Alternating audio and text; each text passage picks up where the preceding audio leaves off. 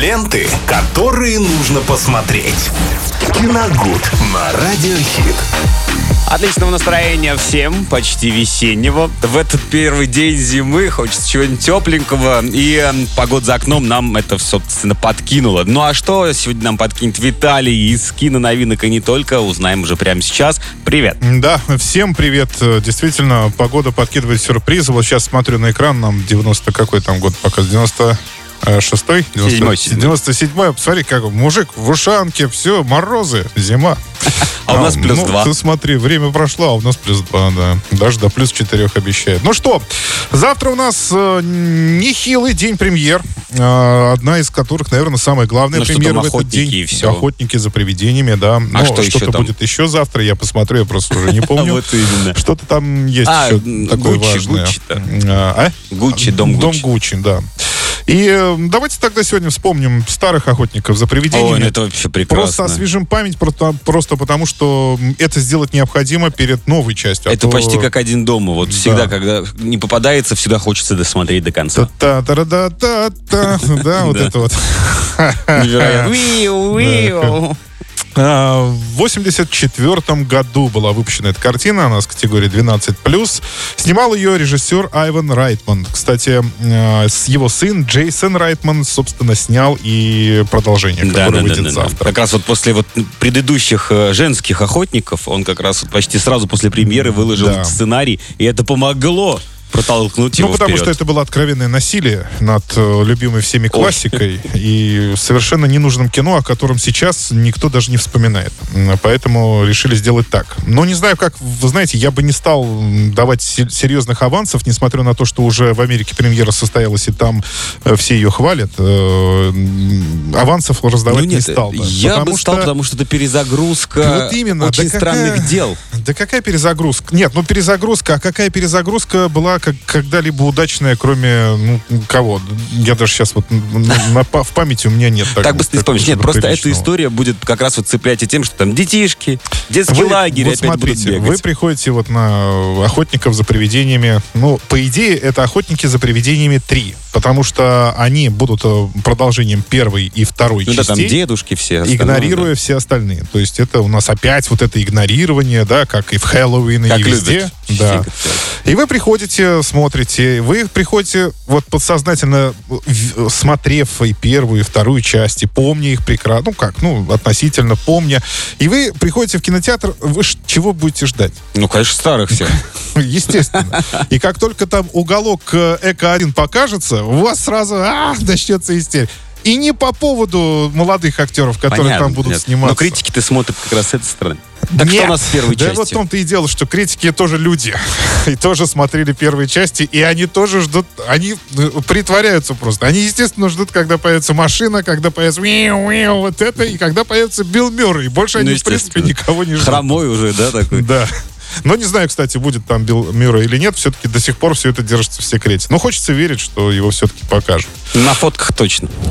На фотках, да. Так, ну в свое время первая часть получила премию Бафта, и была номинирована даже на Оскар и Золотой глобус. Но это, знаете, звучит громко, а когда мы начинаем разбираться, а на Оскар она была номинирована За что вот, да. за песню. Не, ну песня просто Ну, безумная. Я помню в своем детстве, я ее с фильма прям записывал на кассету, вот так держа микрофон возле телевизора. И, Вот я вас и понимаю. вот это было вообще кайф, и она была у меня на кассете. Я так и музыку с Терминатора записывал. Так что заслуженная премия Баф. Вместе с, голосовым переводчиком. Потому что иначе было никак Другой не было, да. Да, э, была номинирована на Оскар за песню Ghostbusters. э, Исполнял ее Рэй, Ча-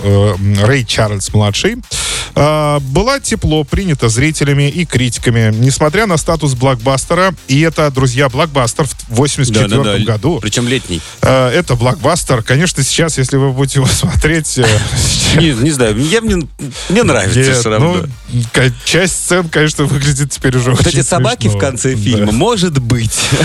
А, но, а, несмотря на статус блокбастера, она не потеряла своего комедийного начала. И мне кажется, именно в этом ее бессмертие. Потому что если бы ставка Конечно, была сделана на блокбастерность, э, понятно, что с течением времени и с э, м, обновлением технологий постоянным, да, они бы, конечно, потерялись. А так, э, благодаря именно юмору, эта картина до сих пор смотрится очень э, свежо, потому что приумножил юмор эту картину э, благодаря еще и блистательному актерскому составу, где особо, конечно, выделяется вышеупомянутый Билл Мюррей.